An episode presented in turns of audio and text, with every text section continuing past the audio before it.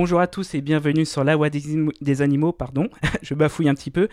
Euh, confinement oblige, ma fidèle animatrice ne peut pas être à mes côtés, bah du coup on fait pas de podcast. Voilà, c'est fini. Oh ouais, voilà. Bon, bien sûr, je plaisante, elle est euh, évidemment avec moi par téléphone. Bonjour Valérie. Salut, salut tout le monde. Euh, bah, du coup, Valérie, je vais te laisser la parole pour laisser nos auditeurs découvrir notre invité. Euh, donc aujourd'hui, on reçoit, on accueille une, une militante activiste euh, motivée et motivante, une écologiste dans l'âme, une, une antispéciste convaincue. Nous sommes absolument ravis d'ailleurs de la recevoir. Elle consacre toute son énergie à la défense de l'environnement et en particulier au monde marin et à leurs habitants. Euh, elle est depuis plus de dix ans la fondatrice et la présidente de Sea Shepherd France. Elle est également l'auteur d'ouvrages comme Capitaine Paul Watson, Entretien avec un pirate, ou Paul Watson, Sea Shepherd, Le combat d'une vie. Je pense qu'elle pourra nous en parler, euh, parce que nous sommes donc aujourd'hui en compagnie de Lamia et Semlali. Bonjour Lamia, on est vraiment ravis que tu aies accepté de nous accorder un peu de ton précieux temps pour euh, faire cet entretien avec nous.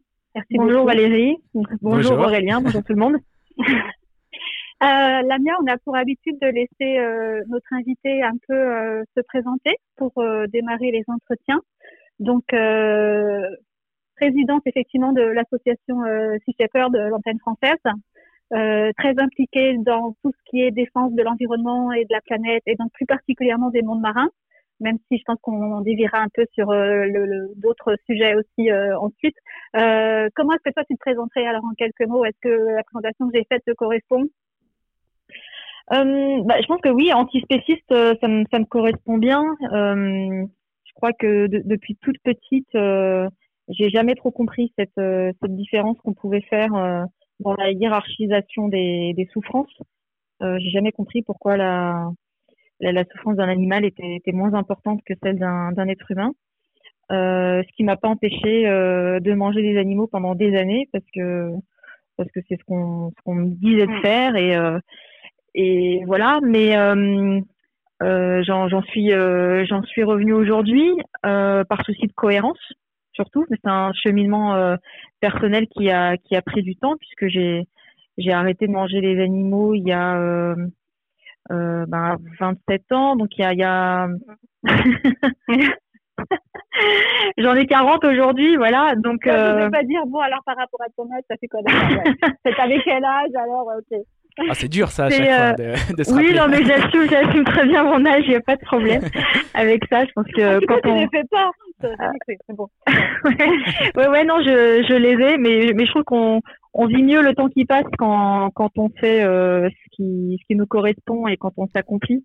Euh, je, je me souviens que j'avais très peur de vieillir quand j'avais 20 euh, ans, mais parce que je me sentais un peu perdue et je savais pas trop où j'allais. J'étais dans une école de marketing qui me correspondait pas du tout et j'avais cette angoisse viscérale de la vieillesse, du temps qui passe et je me sentais déjà vieille.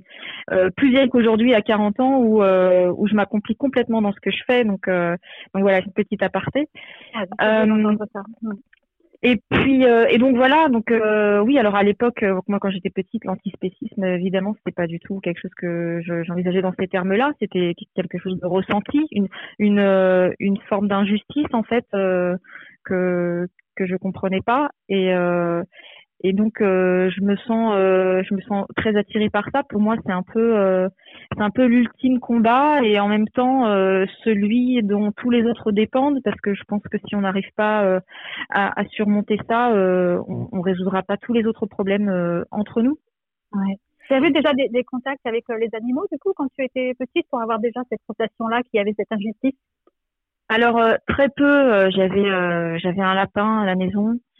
Euh, j'avais une tourterelle. Euh, bon voilà, c'était. Euh, j'ai pas eu de, de, de, contact particulier avec euh, avec des animaux sauvages, par exemple. Ou euh, j'ai même pas eu de chien parce que j'ai supplié ma mère d'en avoir un. Elle, elle a jamais accepté. Donc donc voilà, mais euh, mais j'avais développé des relations, enfin des liens très forts avec les animaux que j'ai eus, un poisson rouge notamment, euh, que que j'ai enterré quand il est mort et euh, et, et, pour lequel j'ai enfin j'ai été effondrée quand il quand il est mort Ah, je comprends. Voilà, des... J'en ai gardé un 17 ans. J'en ai eu un 17 ans poisson rouge. Donc je On t'entend comprends. très mal, euh, Aurélien. Ah, ouais, très bien. Ouais. En as eu un pendant 17 ans, c'est Ouais, ça? 17 ans, ouais. Ah, mais ça vit, ça vit, euh, ça vit combien de temps? Oh, ça peut vivre 25-30 ans, un poisson rouge, hein, si tu Ah le. ouais. euh, ouais. Je sais pas. Je, connaissais pas trop. Bon, aujourd'hui, euh, très clairement, j'en aurais plus. Euh, Ouais, oui, ouais, je euh, pense, je pense qu'ils n'ont absolument pas leur place dans un Mm. bocal, mais euh, mais en, mais en tout cas, euh, petite, j'avais développé euh, un, un vrai euh, un vrai sentiment de, de, de proximité avec euh, avec lui et euh, et ça m'a énormément marqué quand euh, quand il est mort. Et, euh, et voilà. Sinon, les premières images, les premiers souvenirs de souffrance animale que j'ai euh, euh, étaient au Maroc, avec euh, avec des chiens maltraités dans les rues, ou des euh, des ânes, des chevaux qu'on fouettait ou sur lesquels on enfonçait des bâtons sur les plaies pour les faire avancer. Et ça, ça m'a extrêmement marqué quand quand j'étais petite. Euh, non pas qu'il n'y ait pas ce genre de de comportement euh, en France, mais euh, c'est plus caché. Ouais. Et c'est vrai que au, au Maroc, c'était à la vue, euh, à la vue de tout le monde, et euh, et ça m'avait particulièrement euh, Marqué. ouais, ouais, ouais. Et du coup, Et, dès euh, petite, euh, t'as voulu défendre les animaux ou, ou t'avais une autre ambition, si, si je peux dire comme ça? Alors des petites, je défendais les animaux. En tout cas, quand je voyais des, des gens faire du mal aux animaux, je pouvais pas me taire, c'était pas possible. Et donc Et tu t'es dit plus grande, je ferais quelque chose comme ça Mais- ou... non, je me disais pas si. J'ai eu ma petite phase où je me suis dit que je serais vétérinaire, mais euh, ensuite, euh, ensuite bon, les sciences, euh, c'était pas trop mon truc, donc euh, j'ai j'ai bifurqué. J'y suis revenue après. Par, euh, parce que j'ai Mhm. fait un, un master en sciences de l'environnement, mais Ah, quand même. ouais. Euh, mais, mais, mais bien plus tard, en fait. euh, donc, euh, j'a- j'avais pas envisagé forcément de, de dédier ma vie à ça. Je pensais même pas que c'était forcément possible. C'est, euh, en fait, c'est un, c'est un parcours que j'ai pas calculé. Euh, Il y a des rencontres que j'ai faites qui ont été déterminantes, mais euh, mais qui sont pas non plus le fruit du hasard le plus total, parce que je suis pas du tout née dans un dans un environnement familial. euh, euh, ou même euh, Ouais, où la défense animale était. euh, Propice à. Ouais. Pas du tout, euh, pas du tout. Il y avait, il y avait personne autour de moi qui était, euh, qui était particulièrement sensible euh, à la question. Euh, D'ailleurs, on m'appelait la Brigitte Bardot euh, de On l'a tous entendu ce nom. parce que je faisais signer des pétitions euh, pour euh, pour Ah oui, défendre les déjà, animaux. Le collège, quand même, tu étais dans, dans une forme d'activisme. Tu te Ah oui, oui, euh, Tu ton ressenti, tu faisais déjà des choses. Oui, oui. En, je me souviens qu'en en cinquième, euh, je faisais le tour de la de la cour de, de, de pendant la récré euh, pour faire signer une pétition euh, contre pour abolir une pratique en Espagne où on, on, on torture un âne tous les ans. euh, Ouais. Ouais. Euh, et, euh, et voilà. Et je me souviens que on, on m'avait répondu, euh, ben moi je signe pas ça parce qu'on fait rien contre le racisme, donc je vois pas pourquoi je signerais ce, ce genre de truc. Ah, c'est toujours les Et- mêmes choses. Ouais. Déjà au collège. Et déjà au collège, ouais, en cinquième quoi, j'avais euh, j'avais 11 ans quoi. Ouais. Et euh, bon oui, c'est c'est c'est des trucs après qu'on qui reviennent assez régulièrement. Ah ouais. Ça, tellement souvent, oui. Et, euh, et voilà, oui, cette, euh, cette, cette absurdité en fait de d'opposer euh, Oui, une cause à une autre, Ouais. euh, qui tire en plus, euh, enfin qui, qui puise ses racines dans le même mal, euh, qui est le, le fait de euh, bah, d'exploiter ou de considérer comme inférieurs euh, des gens sur lesquels on a on a un pouvoir de domination quelconque. Euh, et donc alors que- euh, voilà. Quel a été le déclic qui a, qui a fait qu'à un moment tu t'es dit vraiment je vais m'impliquer plus? Quel est le déclic qui a fait que tu es devenu euh, vraiment à fond antispéciste euh, mais reconnu, que tu te l'es vraiment dit euh, dans ta tête? Alors et en tu as fait, veux faire euh, quelque chose J'ai fait euh, j'ai fait une école de marketing et de publicité en sortant euh, du lycée après le bac. Et euh, là, je me suis retrouvée en stage euh, chez Gaz de France, L'Oréal. je crois que j'ai jamais été aussi malheureuse de ma vie. Et là, je me suis dit qu'en fait, c'était c'était pas pour moi et il fallait que que je fasse quelque chose qui me correspond, quelque chose qui me donne envie de me lever le matin. Sinon, euh, sinon, sinon, la vie n'en vaut pas la peine en fait. Donc, euh, j'ai euh, j'ai pris le temps d'y réfléchir. J'ai fait un peu de télémarketing, donc un boulot alimentaire. Et ça, ça m'a donné en fait la, la la conscience en fait de que tu voulais changer, quoi. ouais en fait, ce que je ne voulais absolument pas faire et ce que je voulais faire de, de ma vie, en fait, ça m'a permis d'y voir, euh, d'y voir plus clair. Ça m'a, ça m'a donné la force, le courage qui me manquait peut-être pour euh, euh, reprendre à zéro, repartir sur un autre chemin. Le, le, le, fait d'avoir, d'avoir fait comme ça des, des, des, des boulots qui sont vraiment pas épanouissants, mais qui du coup, ça t'a quand même euh, servi du coup. Ça t'a ça m'a ça m'a donné une... Euh, oui ouais vraiment ça m'a ça m'a donné une motivation euh, euh assez assez forte. Et je me souviens que du coup j'ai décidé de reprendre mes études à zéro je fais l'année zéro à 24 ans parce que j'avais pas ah un bac scientifique donc aucune fac ne voulait de moi. Donc je me suis retrouvée avec des jeunes de 18 ans. Alors je faisais plus jeune que mon âge aussi donc ils voyaient pas la différence.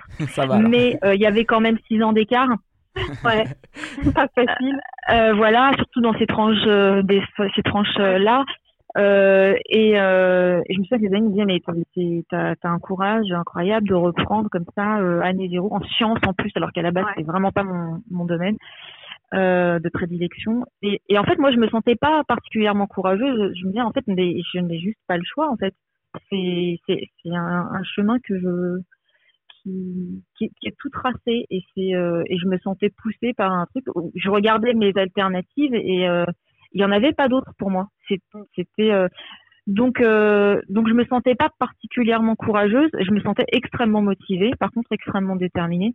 Et voilà ce qui a fait qu'après je suis allée je suis allée au bout de bah, mes six ans d'études puisque j'ai dû faire cette année de remise à niveau donc euh, qu'ils appelaient l'année zéro, ce qui n'était pas très gratifiant, mais qui permettait de rentrer à la fac en sciences sans avoir un bac scientifique, et puis ensuite les cinq ans de les cinq ans de master.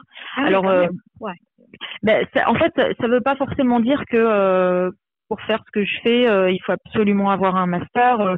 par contre, en fait, moi, à, l'époque, je me, je me suis rapprochée un peu des, des, des grandes ONG qui faisaient ce que je pensais vouloir faire à l'époque. Et euh, elle, elle me disait toutes, euh, si tu n'as pas un bac plus 5, euh, c'est pas la peine, parce qu'en France, on sacralise beaucoup les diplômes.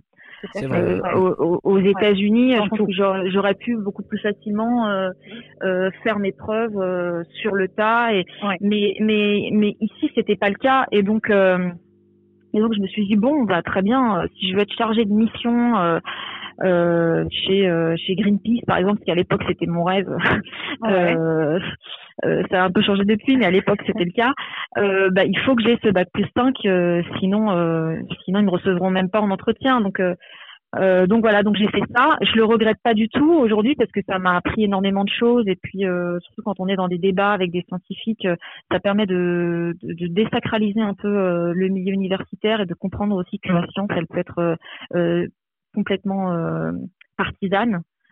Euh, et, euh, et, et, biaisée, donc c'est très utile. Et, et, dans le même temps, aujourd'hui, j'ai encore parfois des, des, journalistes qui me demandent quelle est ma formation et, et, et quand je dis que j'ai un master en sciences de l'environnement, on me dit ah d'accord ah quand même. Voilà. C'est pas c'est pas juste une nana qui aime qui aime les petits poussins et les petites fleurs. Et et voilà, c'est donc c'est utile. Maintenant, euh, enfin, l'expérience de terrain est au moins aussi importante. Je pense que euh, j'aurais pu en apprendre tout autant euh, en étant autodidacte. mais mais voilà, j'ai j'ai pas de regrets sur ça. Ça aurait pu se faire autrement. Je pense que c'est bien quand on peut le faire. Mhm. mais il y a eu une époque où j'ai dû me partager pour le coup entre entre la fac et l'émission de Sea Shepherd euh, où euh, pour le coup, euh, bah, je m'épanouissais complètement. Et Donc pendant que tu étais à la faculté, tu étais déjà membre de Sea Shepherd, militant oui. Sea Shepherd. En fait, j'ai rencontré Paul Watson à Paris en 2005 et j'étais en première année de licence. Euh, et donc licence enfin de L1 donc en première année à la fac en fait ouais euh, et donc, et quand je l'ai rencontré, je suis partie quelques mois plus tard sur ma première mission avec Sea Shepherd. Euh, j'ai enchaîné après en Antarctique. Euh, j'ai séché mes partiels de décembre pour aller en Antarctique. je, les, je, les ai, je les ai passés au rattrapage en juin, euh, en juin suivant. Euh, je l'avais expliqué à mes professeurs, hein, je leur ai dit bon ben je ne serai pas là pour les partiels parce que il y a des baleiniers qui chassent des baleines et je pars avec une ONG et ils avaient été extrêmement ouverts et extrêmement c'est cool. ils avaient compris Ouais, vraiment. Et euh, il s'était même arrangé pour que je puisse faire un TP juste avant de partir, euh, pour que je puisse valider mon UE parce que j'avais pas de possibilité de le faire euh, pour ce TP spécifique. Donc il s'était arrangé quand même pour que pour que tout se passe bien. Après, j'avais pas le droit à l'échec. Il fallait que j'ai mes examens au rattrapage, mais je les ai eus. Et mais j'avais apprécié le fait qu'ils aient été quand même très très ouverts sur le sur le sujet. Et donc voilà, et les, les années qui ont suivi, ça a été une, un, un, partage entre entre ma vie d'activiste avec euh, et euh, ma vie d'étudiante euh, à la fac de Jussieu, où pour le coup, bon, j'avais été assez encore une fois, un, enseignement très intéressant, mais assez déçu sur le manque de militantisme énorme, que ce soit au niveau des, professeurs ou des étudiants. Où là encore, bah, je faisais signer des pétitions contre les massacres de dauphins au Japon et des étudiants qui voulaient même pas signer, quoi, que ça intéressait absolument pas. Alors qu'ils étaient également comme toi dans euh, en master environnement ou en préparation en tout cas. Alors ils étaient, dans les études étaient, oui, ils étaient dans, en master euh, pour pour étudier l'environnement, ouais. Mais en fait, euh, je me suis rendu compte que pour une majorité d'entre eux, c'était surtout euh, euh, un secteur qui semblait porteur et, et, leur objectif c'était de pouvoir bosser chez Veolia ou Suez. Ah ouais, Euh, ouais, et, et comprendre la nature pour l'exploiter et, et, et, très très peu de. Ouais, c'était pas le même objectif que toi, quoi. Non, pas du tout. Et, et, et, en fait, même, euh, même au, niveau des professeurs, j'ai des dizaines de professeurs sur mon cursus. J'en retiens trois qui avaient un discours militant, responsabilisant, euh, qui, qui, qui, parlait de l'impact euh, de l'humain sur, sur la biosphère, de la nécessité de protéger la biodiversité. Et, et encore, c'était très souvent utilitariste. Donc, pour donner un exemple, mon premier cours en biologie de la conservation, qui était la matière euh, phare nec plus ultra euh, que j'attendais enfin on va faire de la biologie de la conservation. Donc conservation de la biodiversité du vivant euh, voilà, c'était j'attendais ça vraiment avec impatience. Le premier cours c'est deux heures de démonstration avec un exemple qui était en plus la baleine bleue qui visait en fait à démontrer comment est-ce qu'on pouvait exploiter au maximum la ressource baleine bleue euh, sans la, la, détruire pour maximiser les profits le plus longtemps possible. Ok. Ouais, donc euh, combien ah, tué, quoi. okay. bah, sans, dé sans, détruire le stock. Ouais, on emploie beaucoup ah, ces oui, termes-là. Hein. Euh. Ah oui, oui. Même les baleines alors. Ah mais bien sûr. En fait, c'est combien. En gros, en gros, c'est en gros, c'est sans détruire le stock, c'est-à-dire sans exterminer l'espèce. Donc, combien de baleines on peut tuer au maximum pour en tirer le plus gros revenu possible, le plus longtemps possible, sans, sans, exterminer l'espèce le, l'espèce et donc sans euh, réduire à néant le stock. voilà. Ah et, ouais, euh, j'étais euh, j'étais choquée. J'ai dit au, professeur, vous avez quand même une vision très utilitariste de la conservation. Et il n'a pas compris. Comment ça? Qu'est-ce que vous voulez dire? Euh, C'est là, on, on, parle, on parle uniquement d'exploitation. Enfin, et, et c'était c'était la première fois que qu'un qu'un élève soulevait cette question-là. Ah oh, d'accord oui, c'est quand même étonnant. Et donc, Et ça, a engagé le débat ou pas alors? Ou ça s'est arrêté là? Un peu, un peu, oui, oui, euh, un, un, peu. Bon, les élèves, ils avaient l'habitude, hein, parce que j'étais toujours celle qui, euh, qui la ramenait, même en cours d'amphi, euh, enfin sur sur l'expérimentation animale. Euh, enfin, je me souviens notamment d'un d'un petit clash que j'avais eu avec un professeur en physiologie qui nous parlait de l'expérimentation animale et qui disait qu'en fait, bah, la, la, souris, comme elle ne savait pas ce qui allait lui arriver, bah c'était pas grave, il n'y avait pas de problème éthique puisqu'elle elle, n'est pas consciente, elle ne sait pas ce qui va lui arriver. Et je lui avais répondu, mais si on prend votre argument, euh, on peut le faire sur des nourrissons. Oui. Mm. Mm. Et, et il, en fait, il, il s'était tué pendant plusieurs secondes et il m'avait dit, vous êtes dangereuse, mademoiselle. ouais. J'avais oh, halluciné sur non mais la malhonnêteté intellectuelle du gars quoi. C'est c'est pas moi qui suis dangereuse en fait, c'est lui. Moi je mm. remets en question le fait qu'il puisse valider éthiquement euh, qu'on tue des animaux parce qu'ils ne savent pas qu'on va les tuer. Je dis pas que il est légitime et éthique de le faire sur des sur des enfants. Donc euh, voilà, et, sa réponse extrêmement malhonnête. Puis c'est pas valable de façon son truc. Est-ce qu'un un singe, un chien et tout ça, quand tu vas, on a eu euh, Audrey Jougla euh, dernièrement, elle nous expliquait qu'on voyait la peur dans les yeux et tout ça, donc c'est pas oui, oui, non, mais parce que bien sûr, alors il y a, y a, ça, et puis, mais, mais parce que lui prenait euh, l'exemple extrême euh, euh, dans un cas particulier d'une d'une souris qui qui sait pas du tout qu'on va lui injecter une substance qui va qui va la tuer. Enfin bref. Euh, non, ah, pas du tout. mais euh, enfin, voilà. Et ça, c'est des, c'est des débats que j'ai eu euh, assez, assez régulièrement pendant mon cursus à la fac. J'imagine, dans les sciences. Et, du coup, attends, je vais, du coup pour, pour la défense, on va dire, des mers. Voilà. T'as toujours voulu défendre l'océan et tout ça ou tu t'es dit, as... enfin tu défends un peu les deux, mais tu défends plus quand même l'océan euh, l'océan m'a toujours. Euh, ça t'a toujours attiré, quoi. Mm. M'a toujours attiré. Euh, ça a toujours été pour moi un symbole de, de liberté, de monde sauvage extrêmement, comment dire, magnétique. Moi, j'ai grandi en banlieue parisienne, dans une, mm. dans une cité hyper bétonnée. très difficile, loin de la nature. et j'avais la chance quand même, certains étés, de retourner au Maroc, dont mes parents sont originaires, et là, euh, c'était euh, c'était le grand écart parce que euh, je me retrouvais à passer mes étés sur des plages énormes de la façade atlantique. Et, et, pour moi, ça, ça, a été extrêmement extrêmement marquant. je suis vraiment tombée amoureuse de, l'océan à ce moment-là. donc aujourd'hui, c'est quelque chose que je ressens encore fortement. J'ai toujours été fascinée euh, par euh, par l'océan et, et, du coup aussi ben, par euh, par ceux qui y vivent. après, ma rencontre avec Paul Watson a fait que je me suis presque naturellement orientée là-dedans. Mais ben ouais peut-être. en tout cas, il y a il y a les, les choses se sont euh, se sont orchestrées comme ça assez euh, assez naturellement. Il y a quelque chose aussi euh, qui me touche particulièrement avec l'océan et les animaux marins, c'est que ce sont des grands laissés pour compte. Et à la base, ce qui me motive moi, c'est c'est de lutter contre l'injustice et le, le carnage qu'on qu'on opère en mer, il est complètement démentiel. Euh, et il est d'autant plus euh, important et décomplexé qu'on en est, on en est déconnecté. Ouais, c'est parce que euh, moi je pense qu'on est déconnecté de ça, c'est parce que on n'entend pas tout simplement. Les poissons ça crie pas comme on dit. Donc euh, du un autre monde pour beaucoup de gens. On connaît pas, ils ne parlent pas, on on les entend pas.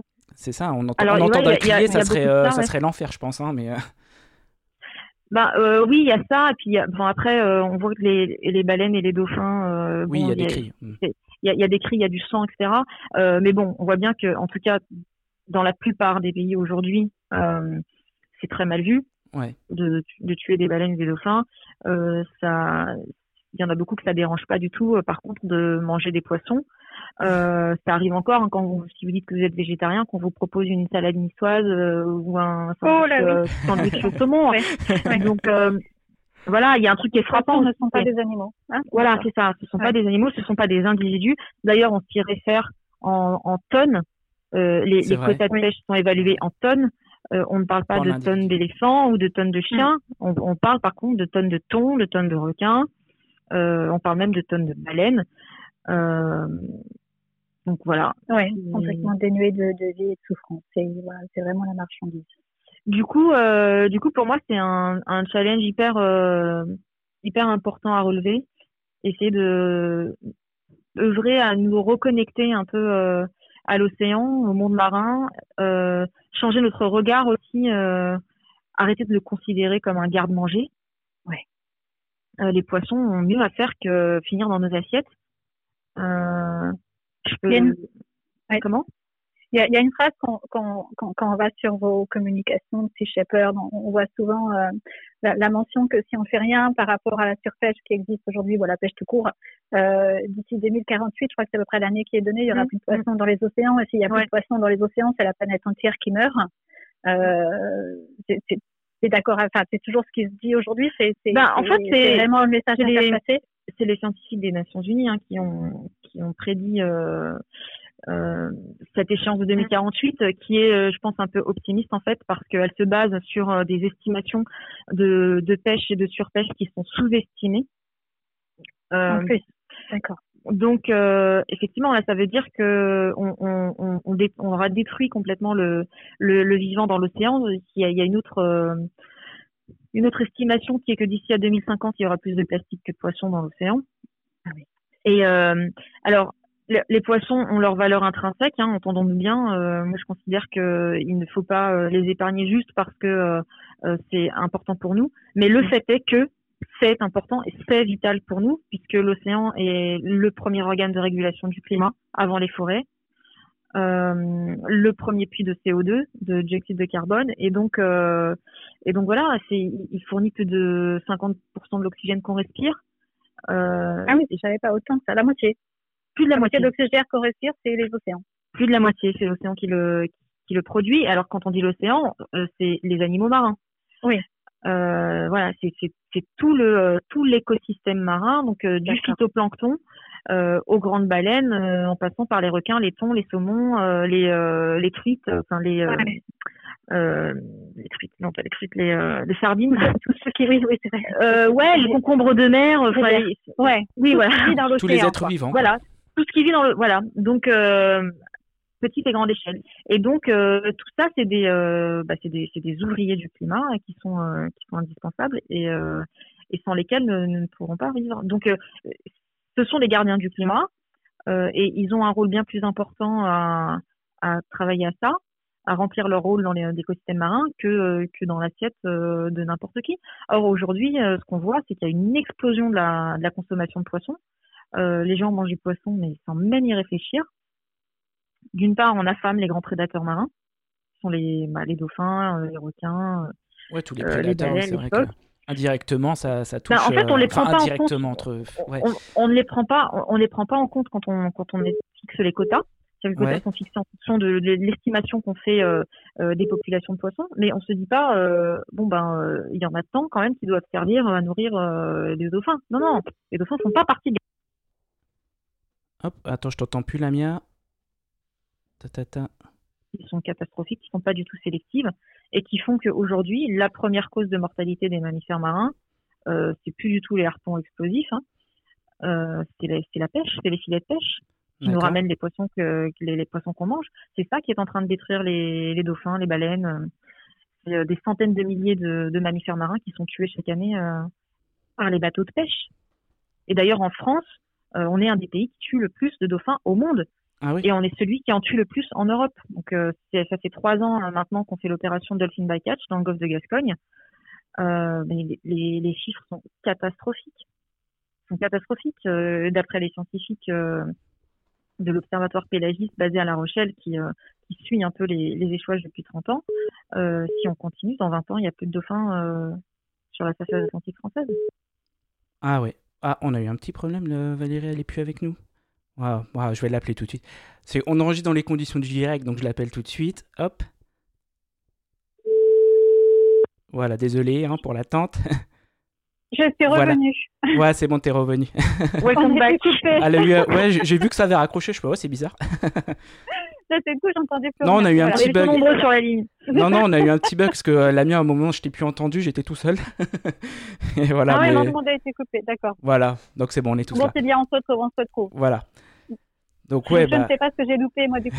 Euh, vous allez bah, moi non plus. Ah, non, on a dû être coupés tous au même moment. Donc, non, euh... non, non, la mienne, je l'entendais encore, c'est toi que j'entendais plus. La mienne, je ne l'ai pas entendu, quoi, peut-être 5 secondes, et après, euh, voilà. Bon. Bon. on va reprendre alors. on est reparti. On est... Donc, euh, ouais, bah, du coup, la mienne, toi, tu nous expliquais, euh, c'était, on était sur notre consommation qui. Euh, oui, je parlais de la consommation de poissons euh, qui est en fait. Consommation humaine qui euh, décale sur la consommation sur les prédateurs, on va dire, marins. Quoi. Bah, en fait, pour, pour résumer les choses, aujourd'hui, la première menace qui pèse sur l'océan, c'est la pêche. Voilà. Et toi, tu sais, devant la pollution, devant le réchauffement climatique. Avec la situation actuelle, donc là on enregistre, c'est confinement, coronavirus et tout ça. Mm. Est-ce que tu sais s'ils ont le droit d'y aller? Là, par exemple, est-ce qu'ils y sont bah, oui, alors il y en a qui y sont, euh, notamment les navires-usines euh, qui peuvent congeler en fait le poisson et euh, rester en mer pendant longtemps. Euh, il y a quelques petits qui y vont, mais, mais moins. Il y en a, il y en a beaucoup qui restent à quai quand même parce que euh, parce qu'ils ont du mal à, écouter, à écouler le poisson frais vu que les marchés sont fermés. Ah oui, ouais. Mm-hmm. C'est une bonne chose entre guillemets, ouais. Techniquement, non mais oui, techniquement, ça fait quand même quelques dizaines de milliers de kilomètres de filets en moins dans le golfe de Gascogne tous les jours. Ouais. Donc là, on peut dire que le confinement a un impact plutôt positif quand même, même s'il n'a pas été énorme. Mais il a, il a un impact positif. En fait, c'est, ça, ça permet d'avoir un peu de répit. Euh, le problème, c'est que ce sera sans doute un répit beaucoup trop court. Ouais. Mm. Euh, et, euh, et il faut voir aussi euh, ce qui va être fait euh, à la levée du confinement. on espère que ça va pas être la, la, la, ruée pour essayer de rattraper le retard. J'ai peur de ça, moi. Moi, j'ai peur de ça. Et voilà. Et là, ça risque d'être l'effet boomerang qui fait qu'on aura perdu le, le, peu qu'on aura pu qu'on aurait pu gagner pendant le confinement. Oui, c'est ça. En plus, on, on, arrive dans les périodes, on va arriver dans la période de reproduction en plus, donc ça va être un peu. Euh, en, fonction, des espèces, enfin ça dépend. Euh, par exemple, le, le bar, euh, la période de reproduction se termine en, en avril. Ça, ça, ça, dépend des espèces, mais là on va voir un peu la différence sur les sur les échouages de dauphins notamment. D'accord. Normalement le, le, pic est entre entre janvier et avril, donc logiquement il y en a il y en aura moins on verra si sur, mm. euh, si sur la fin de la période il y a, y a moins de il y a moins d'échouages. Après, comme euh, il y a un confinement, euh, on peut même pas aller patrouiller sur les plages pour voir pour voir ce qui se passe. Donc, oui, ça peut être enlevé, on va dire enlevé caché. À la, à la, levée du confinement. D'accord. Les, membres de l'association Sea Shepherd, là, actuellement, euh, ils sont, euh, est-ce qu'il y a quand même des bateaux qui sont partis? Est-ce qu'il y a des gens qui vont sur certaines autres plages que celles où les pays ne sont pas, il y a des plages, j'imagine, où les pays ne sont pas forcément confinés? Est-ce qu'il y a quand même des missions qui continuent à avoir lieu ou du coup tout est à l'arrêt? Euh, bah non, pour l'instant, euh, les bateaux sont, sont à l'arrêt. Il y a le, le Bob Barker, il est, euh, il est aux îles Canaries. il est en maintenance. Le Sam mmh. Simon, il est en, bah, il est en, en quarantaine, enfin il est confiné euh, à La Rochelle. Euh, deux autres bateaux qui, euh, qui étaient sur le golfe du Mexique, enfin le golfe de Californie, sont, sont repartis aussi. Pour l'instant, pour l'instant, on peut, peut pas faire grand chose. C'est assez frustrant parce que normalement, là, on devait être en mission en Afrique sur le sur le braconnage en Afrique, et et malheureusement, on peut pas y être. On sait qu'il y a très peu de contrôle du coup sur la zone. C'était sur quelles autres précisément en Afrique? Euh, Là, c'était euh, retour au Libéria. D'accord. Euh, Libéria, Gabon. donc, on espère juste que bah, que les braconniers vont pas profiter, du manque de contrôle après qu'il doit y avoir aussi sur place. Malheureusement, je pense que si, mais justement. Alors, on, sait que par exemple à Mayotte, où on fait des campagnes contre le braconnage des tortues, malheureusement, c'est ce qui se passe. Donc il y a un confinement, mais les braconniers respectent pas le confinement. Oui, euh, c'est l'argent équivalent. Euh, pour eux, c'est voilà, ils sont ils sont tranquilles. Donc euh, est-ce que dans des cas comme Mayotte, il y a des autorités locales qui interviennent pour vraiment essayer de lutter aussi à vos côtés contre les braconniers? Et qui peuvent être en pas d'intervenir actuellement Non, non, non euh, ils font pas de patrouille contre le braconnage. La, la priorité à Mayotte, c'est la lutte contre l'immigration clandestine et, donc, euh, les, les tortues. Euh, ouais, c'est pas, la priorité. C'est pas, pas leur priorité. Ouais. Ils ont d'autres d'autres sujets qui veulent faire passer, bien sûr. D'accord. Et euh, donc les sujets, sinon, euh, les combats qui étaient prioritaires avant le avant le confinement. Donc tu parlais d'Afrique, il y avait il y avait d'autres sujets particuliers sur lesquels vous étiez euh, en train de mettre l'accent.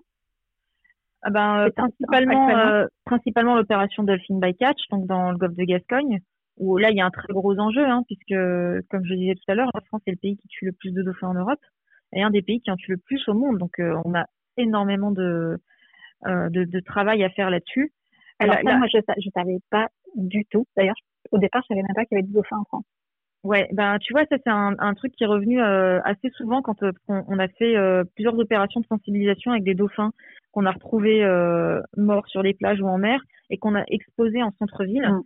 Euh, pour sensibiliser le public à ça. Et, et ça, ça, revient assez souvent des gens qui nous disent, euh, alors soit ils nous disent mais c'est un faux dauphin et en résine, soit ah, euh, ouais. alors que c'est bien des vrais dauphins que vous Ah oui oui, bah du coup maintenant, sur la du coup maintenant on a fait un, une petite pancarte en disant ceci est un vrai dauphin.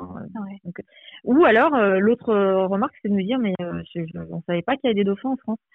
Et, c'est dramatique parce que parce que oui, on a des dauphins en France, on a la chance d'en avoir encore. Quand on fait des campagnes au large du golfe de Gascogne, euh, enfin au large de La Rochelle, euh, on les voit euh, tous les jours. Ouais. Des familles entières de dauphins et c'est magnifique. Et euh, et les gens pensent qu'il faut aller à l'autre bout du monde pour voir des dauphins. Non, on en a encore. Mais oui, mais carrément. Et, ils, sont, là toute l'année? Alors, c'est des dauphins qui passent. non, en fait, ils, hivernent, ils hivernent plus près de plus près de la côte, donc on les voit plus facilement l'hiver. et, et l'été, ils repartent plus au large. D'accord. Mais, euh, mais, mais voilà, ce sont des, des dauphins euh, enfin, du coin. Donc, euh, mhm. Et le problème, c'est que, bah, comme effectivement beaucoup de gens ignorent même qu'ils sont là, bah, ils sont en train d'être exterminés euh, dans une, une indifférence et, ouais, et une méconnaissance euh, totale. Euh, et, la raison, elle est simple, c'est les bateaux de pêche. C'est les bateaux de pêche. Alors les pêcheurs ont, nié pendant longtemps. Aujourd'hui, ils peuvent plus nier. Euh, les dauphins sont autopsiés. Plus de 90% des dauphins qui sont retrouvés sur les plages sont des individus qui étaient en bonne santé, dans la force de l'âge, et qui portent des traces, euh, des traces de capture, donc euh, avec des taillades, des tailladages dans, dans leur chair, parce qu'ils ont essayé de se libérer des filets. ils, vont, ils, ils, sont morts de ce que les scientifiques appellent l'agonie en profondeur. c'est une mort très lente et très douloureuse, où en fait, ils ont les poumons qui explosent. Ah. Parce que les filets les entraînent trop bas dans les profondeurs de la mer que... Non, parce que les dauphins, ça remonte normalement. Parce que les dauphins sont des mammifères, ils ont besoin de remonter en surface pour respirer. Ils se retrouvent pris dans les... Ils se noient, quoi, en gros, quoi. Dans les... En fait, ils se noient pas parce que leur évent reste fermé. Ouais. Ils s'asphyxient. D'accord, ok. d'accord. Ils étouffent. ça crée des hématomes et, et, les, voilà, les, poumons qui explosent. Et on est bien d'accord que euh, les pêcheurs ne pêchent pas le dauphin dans le but de vendre euh, les dauphins pour la consommation, mais c'est des, des, c'est des dommages collatéraux. Il y a, il y a, il y a un petit, il y a un petit marché noir de viande de dauphin. Ah. il y a un petit marché noir de viande de dauphin, ça on le sait. Euh, maintenant, pour la majorité d'entre eux, ceux qui sont morts sont morts euh, effectivement ce qu'on appelle les bycatch, donc des captures qu'on Dommages collatéraux. D'accidentelles. Nous, on n'est pas du tout d'accord avec le terme d'accidentel. C'est pas accidentel dans le sens où euh, c'est prévisible, c'est évitable et c'est euh, et c'est récurrent. Et comment c'est évitable euh, justement? Oh, Sans bah, interdire la pêche, j'ai envie de dire, est-ce que c'est évitable? En interdisant la pêche Ah non, mais en fait, il faut pas tourner autour du pot. Il y a des méthodes de pêche qui sont pas sélectives, qu'il faut interdire, c'est tout. Ou alors, on arrête de dire qu'on a des espèces protégées. On ne peut pas avoir des espèces protégées, donc le dauphin est une espèce protégée, et autoriser des méthodes de pêche dont on sait qu'elles les capturent par milliers. Ouais. C'est mm. pas possible. À un moment donné, il faut, il faut choisir. Donc, euh, mais le problème, c'est que ces méthodes de pêche, enfin, les, les, les, les petits navires peuvent poser chacun euh, jusqu'à 100 km de filet par jour. 100 km par jour C'est énorme, ouais. Oui. Ah, par tranche, par même pas à concevoir. Mais ouais, mais en fait, par tranche de 40 ou 50 km. Wow. Et donc, euh, et ils sont, euh, ils sont des centaines Ouais. Dans, dans, le golfe de Gascogne, imaginez, on, on, en est entre 40 000 et 50 000 kilomètres de filets posés chaque jour dans le golfe de Gascogne. C'est ce que j'allais dire, c'est tous les jours, tous les jours en plus ça. Donc, euh... tous les jours, c'est un, un, terrain miné en fait pour, pour la vie marine.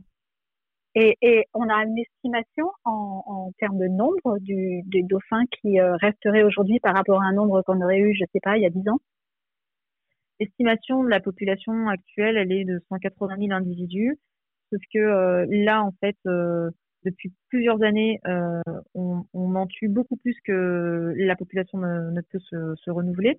Ouais. On est dans les chiffres qui explosent, parce que pour vous donner un ordre d'idée, l'Observatoire Pélagis avait tiré la sonnette d'alarme en 2017. Euh, il y avait une moyenne estimée à 3500 dauphins tués. On est passé à 6500 en 2018 et à 11 300 en 2019. Et ah là, on attend les chiffres pour 2020 et il s'avère être euh, encore pire que 2000. Euh, que Alors pourquoi les chiffres augmentent autant? C'est-à-dire qu'il y a plus de filet? Bah, En fait, euh, logiquement, oui. Le, le problème, c'est que il y a, y a, une très grosse opacité sur le sujet. Euh, on ne sait pas ce qui se passe en mer. Les, euh, les pêcheurs sont pas du tout transparents. Euh, il y a une réglementation, mais en fait, il y a très peu de contrôle. Donc c'est pour ça que nous on milite pour que qu'il y ait des caméras qui soient euh, qui soient embarquées pour filmer ce qui sort, euh, ce qui est pêché par les filets. Donc des caméras qui seraient installées sur les bateaux. Oui, sur les bateaux. Des caméras de euh, contrôle quoi. oui, voilà, qui sont orientées sur sur la remontée du filet mmh. pour pour voir ce qui est, ce qui est sorti du filet. C'est des choses qui se font notamment au Danemark, en Australie, dans quelques autres pays, et ça permet d'avoir une ah visibilité sur sur l'impact réel de la pêche. Sauf que nous, en France, les pêcheurs ne veulent pas en entendre parler. Bah, évidemment. C'est comme les, les, caméras dans les abattoirs. Ouais, pour eux, c'est hors de le même combat. Bien Alors, sûr. Oui, pour, pour eux, c'est c'est une violation de leur, de leur vie privée. Ouais. Sauf que ben, ces caméras, on ne veut pas les mettre euh, dans leur cabine euh, ou dans, oui, dans leur filmer salon. le filet, tout simplement. Ouais. C'est filmer le filet qui remonte. filet, Ouais. filet qui, qui Ouais. sort de, de la mer. Et ce qu'ils ne comprennent pas, c'est que l'océan n'est pas leur jardin privé. Mm. Euh, les, les pêcheurs ont tendance à se considérer comme des agriculteurs, comme des maraîchers. Ouais. Ils parlent de, de production quand, quand, ils, quand ils débarquent. Ils n'ont rien produit. C'est la mer qui produit. Oui, puis euh, Les le- pêcheurs euh, sont la déjà mer, euh, la mer leur appartient pas, c'est surtout ça, quoi. Ils ont La pas de terrain, tu vois, c'est pas, c'est surtout ça, quoi. d'une part, Mm. d'une part, et puis, et puis surtout, ils n'ont pas de, ils n'ont aucune valeur ajoutée en mer. Ils ne font Ouais. que prendre. Oui. C'est pas Mm. comme l'agriculteur qui va Oui, semer reproduire et, et, et qui va récolter Mm. euh, ce qu'il Ouais. a semé. Le pêcheur ne sème rien, à part peut-être euh, Ouais. des, des déchets. Mm. Euh, Oui. mais bon, là, les, les, les pêcheurs sont pas les seuls, mais quand même, hein, euh, on sait qu'entre 40 et 70% des macro-déchets plastiques sont des résidus de filets de pêche. Donc, Ouais. euh, euh, C'est énorme. donc, donc voilà, et, et en fait, on a cette, cette image aussi, euh, parce que même dans, dans l'esprit du grand public, euh, les pêcheurs sont pas considérés comme des chasseurs, et pourtant c'est exactement ce qu'ils font. Oui, ce qu'ils prennent, Ah oui. tout simplement. Ah bah c'est exactement oui. Pour moi, j'ai absolument pas de différence entre un chasseur et un pêcheur. Non, c'est Non. la même chose, bien sûr. On va on va attraper, capturer et tuer un animal, donc un être vivant euh, qui était là tranquille euh, et hop, on sort de son environnement pour le tuer et Mm. le consommer. Damien, t'es toujours là ou on t'a perdu Oui, oui, Non, non, elle est toujours là. j'ai cru- Elle est toujours là, j'ai entendu un bruit bizarre. Non, non, t'inquiète. Oui, c'est ça. Et vous arrivez à avoir des conversations quand même euh, assez, euh, assez. euh, C'est-à-dire, on peut vraiment échanger avec les, les pêcheurs pour savoir euh, vraiment faire déjà mettre Ça en place dur, des ça. mesures pour euh, limiter la casse et aller peut-être vers une reconversion des pêcheurs. Je sais pas si c'est des choses sur lesquelles vous vous êtes déjà penché avec eux. Bah, ça dépend. En fait, il n'y a pas d'un côté euh, les pêcheurs à tous se mettre dans une même case et de l'autre Ouais. les écologistes. Vraiment, c'est ça dépend. Il y a des il y a des pêcheurs qui euh, qui ont conscience du problème, qui essaient de limiter leur impact. euh, certains qui seraient prêts à se reconvertir, mais je pense que euh, pour cela, euh, c'est important de garder un métier en relation avec la mer. Donc, euh, essayer de réinventer, euh, réinventer la, le, le rapport à la mer, soit plus un rapport forcément de prédation, mais autre chose. Ça pourrait Euh, être quoi, par exemple, une reconversion qu'on pourrait proposer aux pêcheurs du coup? Je sais pas, il faudrait y réfléchir. euh, je pense que la, la, la collecte de déchets, c'est pas forcément quelque chose qui euh, qui, qui fait rêver tout le monde. Euh, Ouais. Et pourtant, ce serait mais, mais qui est nécessaire. Ce serait ouais, extrêmement utile. Ouais. Euh, après, il y a, il y a sans doute d'autres choses à imaginer, mais en tout cas, les fonds financiers sont, existent, puisqu'il y a des fonds européens, on parle de, de milliards d'euros de subventions à l'industrie de la pêche. Donc, Ouais. euh, il suffit de les réorienter vers euh, vers les reconversions, euh, les reconversions des pêcheurs. Et après, il y a aussi les pêcheurs qui qui sont dans le déni total, qui sont euh, dans une logique euh, cupide d'appât du gain euh, Mm. court-termiste et, et à qui à qui on peut est-ce que, est-ce qu'une question toute bête, mais est-ce que ça rapporte vraiment en fait de pêcher? Pour les pêcheurs eux-mêmes? Ou est-ce que c'est juste les Bah, patrons plus qu'on euh, le pense Ouais, voilà. Moi, j'ai pas cette idée. Je sais pas parce que j'ai pas de fourchette, je sais pas. Donc, euh, Mm. bah, ça plus rapporte vraiment. pense, hein. Que la, la, la, la, la plupart des pêcheurs euh, gagnent relativement bien leur vie euh, sans doute mieux que, que la moyenne des Français. Alors, il y en a pour qui c'est c'est plus difficile, les, les plus petits. Mais, et quand je dis les plus petits, c'est vraiment petit parce que un chalutier de 12 mètres, ouais. euh, bon voilà, le, le marin, Mhm. euh, le marin, il peut faire euh, euh, 6 000 euros par mois. euh, l'ingénieur, enfin l'ingénieur, le, le mécano, chef mécano, 12 000 euros par mois. Euh, Ah ouais. Ah ouais. c'est Ah, pas, je pensais pas du tout que ça pouvait toucher ces montants-là. Je pensais que c'était des métiers assez. Euh... bah, ça, Enfin, voilà, on, ça, ça rapporte moins. c'est des, c'est des chalutiers euh, qui font, euh, je sais pas, euh, en- entre euh, 12 et 16 mètres, Ouais. euh, et qui se considèrent eux-mêmes comme des petits, alors que bon, euh, ou des artisans, alors que bon, l'équipement à bord a absolument rien d'artisanal. Euh, Ouais. Et euh, c'est, des gens qui gagnent, qui gagnent bien leur vie. Puis après, il y a les, euh, il y a les, les, les patrons d'armement qui eux ont plusieurs bateaux. Et alors là, Là, ça chiffre encore. Oui, euh, ça va. Et est-ce qu'ils arrivent à réaliser certains que justement, là, on est en train d'aller vers une disparition euh, de la faune marine des poissons? Est-ce qu'ils sont en train de réaliser que eux-mêmes, de toute façon, ils sont voués à disparaître si on ne fait rien aujourd'hui? Donc, je pense commencer à penser dès aujourd'hui à, à, faire quelque chose. Mais je pense qu'ils le voient tous, euh, à moins d'être dans un déni total, mais euh, ils le voient tous. Le, le, le problème, c'est pas, euh, c'est pas tant de pas le voir, c'est de c'est de se dire que bon bah de toute façon moi dans cinq ans euh, euh, j'aurais mis assez de pognon de côté j'aurais fini de payer le crédit de ma maison euh, euh à la limite s'il n'y a plus rien en mer c'est pas grave quoi. Mais il y a des jeunes j'imagine qui rejoignent quand même la profession et qui veulent rester sur le long terme non? Bah, ils sont ils sont aussi pour beaucoup pas tous hein, mais pour beaucoup dans une logique court-termiste. D'accord. Donc, donc euh, bien conscience oui, c'est histoire de se faire de l'argent et puis. Euh, ouais. Ouais. Oui, c'est un moyen comme un autre de, de, de gagner de l'argent. Alors, ils sont pas tous comme ça, mais il y en a un sacré paquet quand même qui, euh, qui Ouais. réfléchit comme ça, et donc euh, et c'est dramatique. Ben oui, surtout les, les conséquences que ça a après sur la faune marine Bah, sur Et- la faune marine et sur euh, et sur, et après, sur, sur tout ce que ça entraîne, bien sûr. et sur l'humanité en général Et et sur sur les générations futures. ouais. Est-ce que est-ce qu'on a en termes euh, de, de, de faune marine justement des espèces qui ont beaucoup d'espèces qui ont disparu comme c'est le cas euh, des espèces euh, terrestres sur les dernières années? Bah, on sait qu'on a perdu 90% des grands poissons sur les 50 dernières années. Euh, c'est Là on parle en termes d'espèces, 90% des espèces, des grands poissons, donc euh, des grands poissons. des, des, des- qu'on considère tailles comme un grand taille. poisson du coup En taille, C'est- en fait. En taille, D'accord. c'est- euh, c'est pas forcément en termes d'espèces, mais c'est en termes de. Euh, c'est un, très bon indicateur sur euh, sur l'effondrement de de la vie, c'est-à-dire que tous les plus gros euh, sont sont morts et, et les, les plus petits n'ont pas le temps de vivre suffisamment longtemps Ouais. pour pour atteindre. certains d'ailleurs sont, sont tués même avant d'atteindre la maturité sexuelle. hein. c'est ce qui fait que du coup on a un effondrement des populations parce que parce qu'on leur laisse même pas le temps de se reproduire une fois. pas dire exactement. Euh, donc voilà. Après c'est euh, c'est assez variable. Les espèces c'est assez variable aussi en fonction des en fonction des zones. Mais euh, sur la Méditerranée c'est particulièrement catastrophique. Ouais. Euh, et pourtant, euh, c'est un, un exemple intéressant, la Méditerranée, parce que euh, c'est la mer la plus, la plus surpêchée au monde. Euh, Ah oui? Ouais. Ah mais ça non plus, d'accord. Et de, plus de, plus de 90% des, des bateaux en Méditerranée sont des bateaux de moins de 12 mètres. Ouais. Ouais, Mais donc, après, euh, la quantité aussi, euh, encore une fois. C'est quoi? C'est de la pêche aussi avec les filets qu'ils lancent euh, sur les kilomètres, Oui, comme tu disais tout à l'heure? des- Voilà, c'est ça, c'est c'est des filets, c'est de la pêche à, ouais, c'est de la pêche à la Seine. Enfin, c'est c'est des filets essentiellement. D'accord. Et du Donc, coup- euh, Et du coup, bah, moi, je voulais pour terminer qu'on parle un peu, euh, quand même, ce que tout le monde connaît, l'Antarctique. Sea Shepherd se fait connaître euh, comme ça, je pense. hein, euh, la plupart des gens connaissent, euh, connaissent grâce à Bah, ça. ouais, on Enfin, grâce- beaucoup par les, ouais. les, les baleines. euh, Ouais, voilà. J'aime pas dire grâce à chaque fois, mais voilà, ça. voilà, ouais.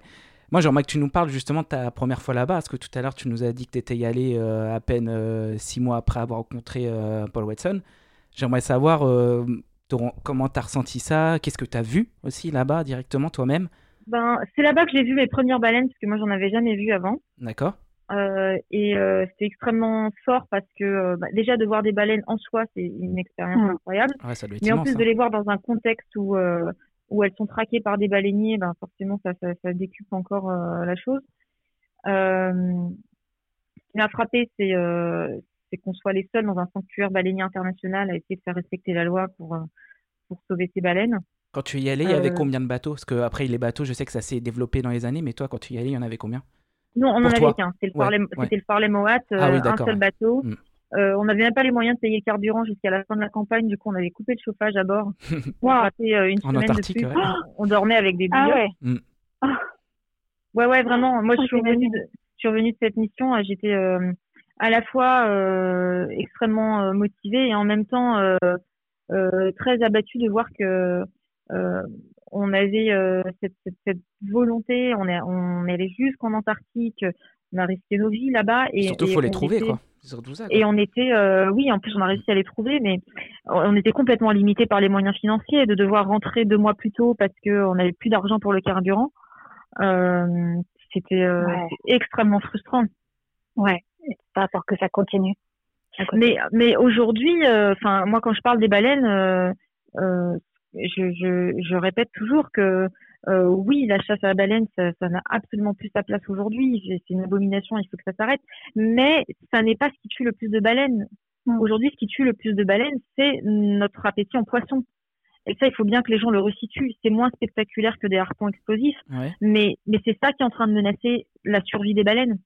D'accord, c'est la pêche en général. On parle de centaines de milliers de, de, mammifères marins qui sont tués euh, chaque année par, euh, par les bateaux de pêche. Euh, sur euh, la chasse baleinière. Aujourd'hui, euh, bah, le Japon a, un quota de 230 baleines qui, qui, tuent dans ses eaux territoriales. Je crois que la Norvège est à 700, l'Islande à 135. Bon, on va dire entre 1000 et 1200 baleines, mais il faut mettre ça en comparaison avec avec les milliers, enfin les centaines de milliers qui sont tués dans les filets. Des baleines, on parle bien des baleines. De pêche. Alors, centaines de milliers, c'est à peu près à peu près 320 000 euh, mammifères marins, donc baleines et dauphins confondus, un peu de phoques aussi. Euh, mais c'est sans compter euh, tous les filets illégaux et, et, tous les filets fantômes.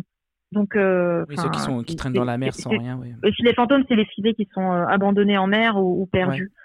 Et, et c'est démentiel. Et, et, en fait, on peut pas faire grand chose aujourd'hui contre le Japon qui tue les dauphins dans ses eaux territoriales. Déjà que quand il les tuait euh, dans un sanctuaire baleinier international, il y avait que Sea Shepherd pour y aller.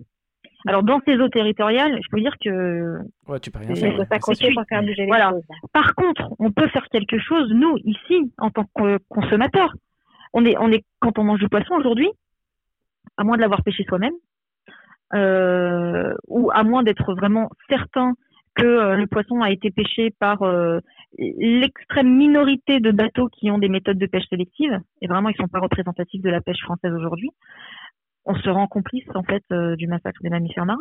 Ouais. Je parle même pas du massacre des poissons, hein, c'est évident, mais voilà. Donc voilà, la, la, la, chasse à la baleine, c'est c'est terrible, mais pour beaucoup, pour, pour l'essentiel en tout cas, c'est un, un, problème du passé ça n'est plus ce qui menace la survie des, des, des baleines en, en, général. Par contre, la pêche, oui. Ouais. D'accord. Donc le seul message à passer par rapport à la pêche, c'est arrêter. Alors moi j'ai un message à faire passer, c'est euh, le meilleur service que vous puissiez rendre à l'océan, c'est si le poisson qui est dans votre assiette n'est pas une denrée vitale pour vous, laissez-le dans l'océan. Il n'y a pas de meilleur service que vous puissiez lui rendre. Voilà. C'est vraiment par ça qu'on peut impacter le plus. Mm impacter et avoir toutes les conséquences derrière, à la fois pour nous, pour les animaux euh, marins, pour les animaux terrestres aussi et pour toute la planète.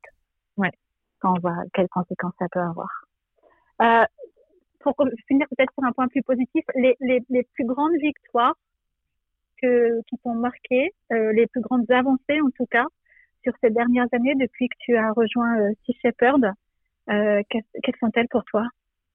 Euh, ben, les, les victoires, elles sont toujours euh, temporaires en fait, mais euh, bah, techniquement, c'est euh, le nombre, euh, le nombre incalculable en fait d'animaux marins qu'on a pu sauver en étant sur le terrain, avec les, les centaines de filets qu'on a qu'on a ramassés, la chasse baleinière en Antarctique qui n'a plus lieu aujourd'hui, et ça c'est grâce c'est grâce aux 15 ans de campagne de Sea Shepherd en Antarctique le Japon a fini par jeter l'éponge. Donc, euh, ils, ont ils, ont, dit qu'ils reprenaient la chasse commerciale. Alors, ça a été annoncé comme une mauvaise nouvelle, mais, euh, mais, c'est faux en fait. Ils ont pas.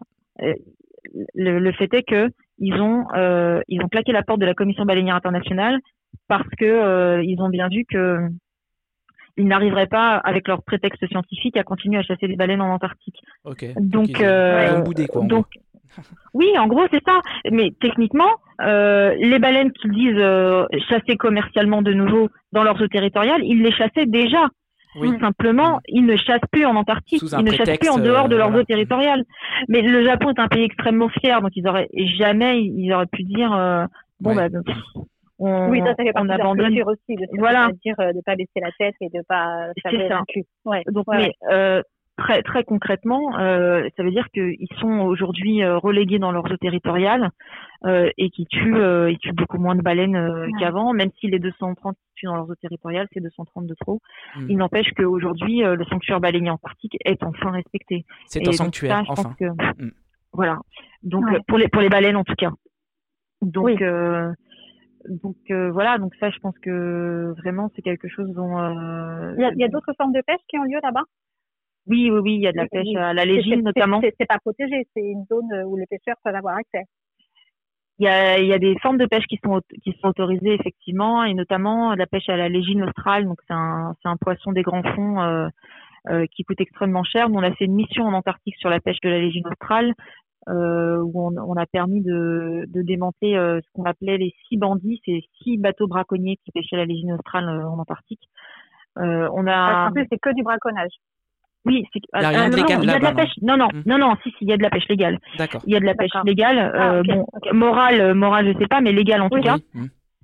Euh, et euh, mais les six dont, dont je parle, c'est six braconniers. D'accord. Euh, qu'on a permis euh, qu'on a permis d'appréhender et on a commencé par le plus connu d'entre eux qui était le Thunder, qui était un bateau qui accessoirement touchait des millions d'euros de subventions européennes. Alors que c'est des braconniers? Oui, en fait, euh, la, la, la, boîte à laquelle il appartient euh, est une boîte qui s'appelle euh, de Vidal Amodores, en, basée en Galice, et cette entreprise touche des millions d'euros de subventions européennes, alors même que le bateau en question est recherché, a été recherché par Interpol depuis dix ans. Mais pour vous donner un ordre d'idée, il ah était recherché par Interpol depuis dix ans. nous, quand on est parti, tout le monde nous a dit non mais vous le trouverez jamais, laissez tomber. On l'a trouvé en une semaine. Bah, ah je sais pas, moi, je, je connais pas trop, mais c'est, c'est, pas, ça n'a pas été si difficile que ça de trouver un bateau quand on y met vraiment les moyens, non? C'est, c'est dur de trouver un bateau. C'est grand quand même, l'Antarctique. je sais que la Terre est grande, mais non, si, si, euh, l'Antarctique est grand. Ouais, si, c'est grand. Mais, euh, mais, mais bon, euh, 10 ans, euh, recherché depuis 10 ans, euh, ouais, c'est sur le papier, quoi. quoi. Non. D'accord. Voilà. Et donc, on l'a poursuivi pendant 110 jours. On l'a poursuivi pendant 110 jours. Euh, c'est la plus longue traque de l'histoire maritime. Et, euh, et, il a fini par se saborder lui-même. Le capitaine a sabordé son bateau euh, au large de Sao Tomé pour détruire les preuves euh, du braconnage. On a récupéré, il a, foutu le feu au bateau? Non, il a coulé. Il a coulé, il a coulé son bateau. Ouais. Wow, d'accord. Et on a récupéré tous les membres d'équipage qui étaient pour l'essentiel des Philippins et des Indonésiens et les quelques officiers qui étaient des Espagnols. Donc en gros, vous avez fait les sauveteurs, quoi. Bah oui, mais bon, ça c'est normal. On non, mais je veux dire, oui, oui, je sais, mais, du coup, vous avez été leur sauveteur. Non, mais attends, parce que ça veut dire qu'ils étaient prêts à se couler avec le bateau, c'est non? Ah ben, euh, je pense qu'ils s'attendaient à ce qu'on qu'on les récupère. Ce qu'ils voulaient ah surtout, le, le, capitaine. Soit que vous les sauviez pas et que vous passiez pour des euh, voilà ou je sais pas, mais euh, je sais pas ce qu'ils voulaient faire. non, il n'était pas question de pas les récupérer. Ah mais, Non, mais l'objectif de l'opération c'était c'était de détruire les preuves. Ok. Ouais, simplement.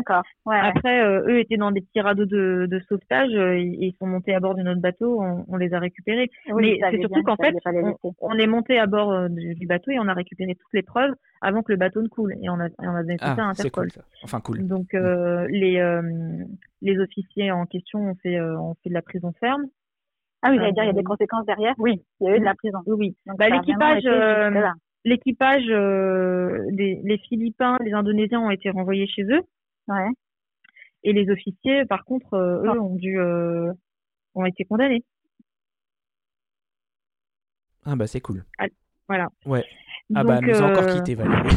ah oui, mais il me semblait bien que. Ouais ouais, je me disais bah attends, elle est en train de parler. Non bah de toute façon c'est pas grave, on a bientôt fini. Je la rappelle vite fait, mais on a bientôt fini. De toute façon on a fini, on va se dire au revoir, tout simple. Alors attends, je la rappelle. Ta ta ta. Et oui, voilà Valérie, t'es avec nous. Ouais, ouais. de toute façon, on a fini. on, se rappelle pour se dire au revoir. Voilà, voilà on se rappelle pour se dire au revoir. c'est sympa. Moi, j'aimerais bien parler encore une heure, il y a tellement de choses à dire, mais oui, je pense oui, oui. On, bah, on, on, en fera, on en fera une autre. oui, avec plaisir. Ah ouais, parce qu'en plus, euh, moi, personnellement, c'est un monde que je connais pas très bien, le milieu des océans. Donc, euh, il y a beaucoup, et je pense que c'est la majorité des, des, des gens, en tout cas, pour les, pour les Français. Euh, donc je pense que c'est un, sujet absolument passionnant. On a tellement de choses à découvrir et à comprendre. Et euh, encore une fois, effectivement, comme tu disais au début, les poissons sont souvent les grands oubliés de la cause animale et je pense qu'il faut vraiment les remettre en avant et pas les oublier non plus, ces êtres vivants-là qui sont dans leur monde qu'on devrait bien laisser tranquille. Bah, surtout pour la euh, France, en fait, parce que, enfin, surtout pour tout le monde, mais la France est quand même le deuxième plus grand territoire maritime au monde et on est le seul pays à être présent sur tous les océans de la planète. Donc on n'a pas le droit de pas être conscient euh, de ça et de pas être connecté euh, à l'océan. On a une responsabilité qui est beaucoup trop grande. On, on peut changer la donne, en fait, sur sur ce qui va se passer avec avec l'océan sur les prochaines années. Et, et pour l'instant, on est complètement à la ramasse. Donc euh, euh vraiment, c'est essentiel que qu'on rattrape notre retard là-dessus. Mais tu vois, rien que ça, je pense que la majorité des Français ne savent pas. Parce qu'en fait, on en parle très, très peu du monde de la pêche, même en France. Va, les gens vont acheter leurs poissons à la poissonnerie et c'est tout, quoi. Ils s'arrêtent là. Et on est, euh, on nous considère beaucoup, on se considère comme un pays agricole, d'élevage, de maraîcher, etc. Mais c'est vrai, comme tu dis, voilà, le deuxième, mais on n'y pense pas, en fait. Pour nous, la pêche, oui, ça reste vague, on n'y connaît pas grand-chose. Bah, en fait, euh, c'est pour ça, c'est vraiment c'est une des missions de Sea Shepherd, c'est de mettre le sujet sur la table et euh, utiliser les actions coup de poing qu'on peut faire pour euh, pour médiatiser, pour interpeller euh, l'opinion. Et il y, a une phrase, puis je vais conclure là-dessus, euh, de, de, de Paul de Paul Watson, donc le fondateur de Sea Shepherd, que je trouve extrêmement vrai, c'est euh, que une, baleine qui se fait harponner, ça n'est pas une histoire, mais des gens qui risquent leur vie pour sauver cette baleine, ça devient une histoire. Et, et, donc, euh, en, en, faisant des actions telles que celles qu'on fait, euh, on s'invite un peu dans, dans, le salon des gens, et donc, euh, et on braque les projecteurs sur sur des sujets qui sont qui sont pas assez qui sont pas assez couverts, qui sont qui sont trop ignorés. Donc, donc voilà, c'est un, un des objectifs. C'est très bien. Eh bien, merci beaucoup, merci À vous. Ça a été, bah, merci, Lamia, pour cet entretien. Avec grand plaisir. C'était très instructif, je pense, pour beaucoup de ouais, monde. Ouais, voilà, on apprend plein de choses. Et encore une fois, bah, il y a le site, de toute façon, on mettra toutes les oui, informations, comme d'habitude, des liens pour qu'on puisse aller se renseigner ouais, encore davantage. et euh, la page Facebook de Shepherd France qui est, euh, voilà. qui est, mise à jour régulièrement aussi. Ouais. Voilà, on mettra tout ça. Bah, merci beaucoup à toi. Merci, Merci à tous les deux.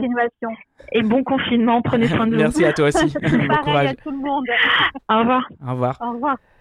Et chers auditeurs, n'oubliez pas pour euh, nous suivre, euh, c'est sur La Voix des Animaux. C'est très simple, lavoixdesanimaux.fr. Vous y trouverez tous les liens euh, des plateformes où nous diffusons, donc vos plateformes préférées, que ce soit sur Apple, Android ou PC. Et voilà. Merci à toi Valérie. Voilà.